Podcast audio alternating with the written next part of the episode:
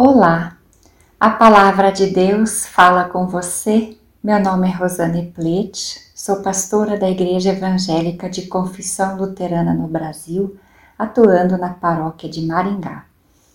A palavra bíblica das senhas diárias nós encontramos no livro de Ruth, capítulo 1, versículo 16, que relata a relação entre a sogra Noemi e a nora Ruth. O texto diz: não me proíba de ir com a senhora, nem me peça para abandoná-la. Onde a senhora for, eu irei, e onde morar, eu também morarei. O seu povo será o meu povo, e o seu Deus será o meu Deus. Nossa sociedade estimula a rivalidade entre sogras e noras. Chega a ser chato a quantidade de piadas preconceituosas repetidas ao bel prazer. A dor que estas causam é enorme. Trata-se de uma clara discriminação de gênero que desqualifica as mulheres e as coloca umas contra as outras.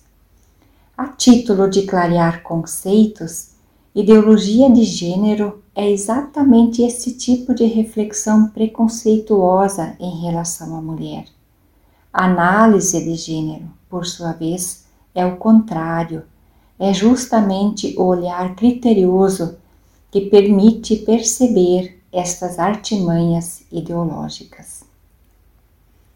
A Bíblia surpreende ao nos deixar um texto tão crítico e contrário ao pensar e ao agir em nosso dia a dia.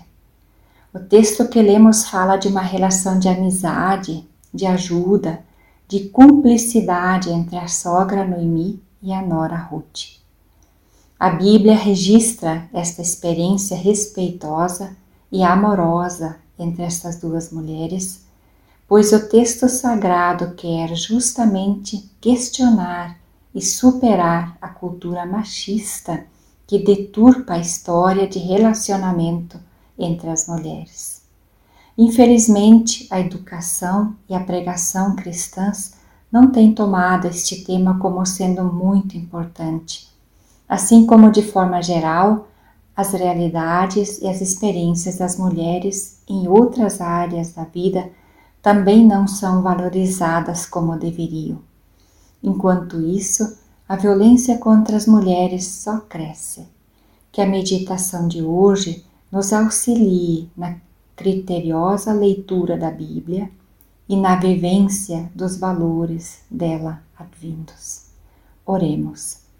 Ó Santa Trindade, venha remover os preconceitos e as violências em todas as partes do planeta.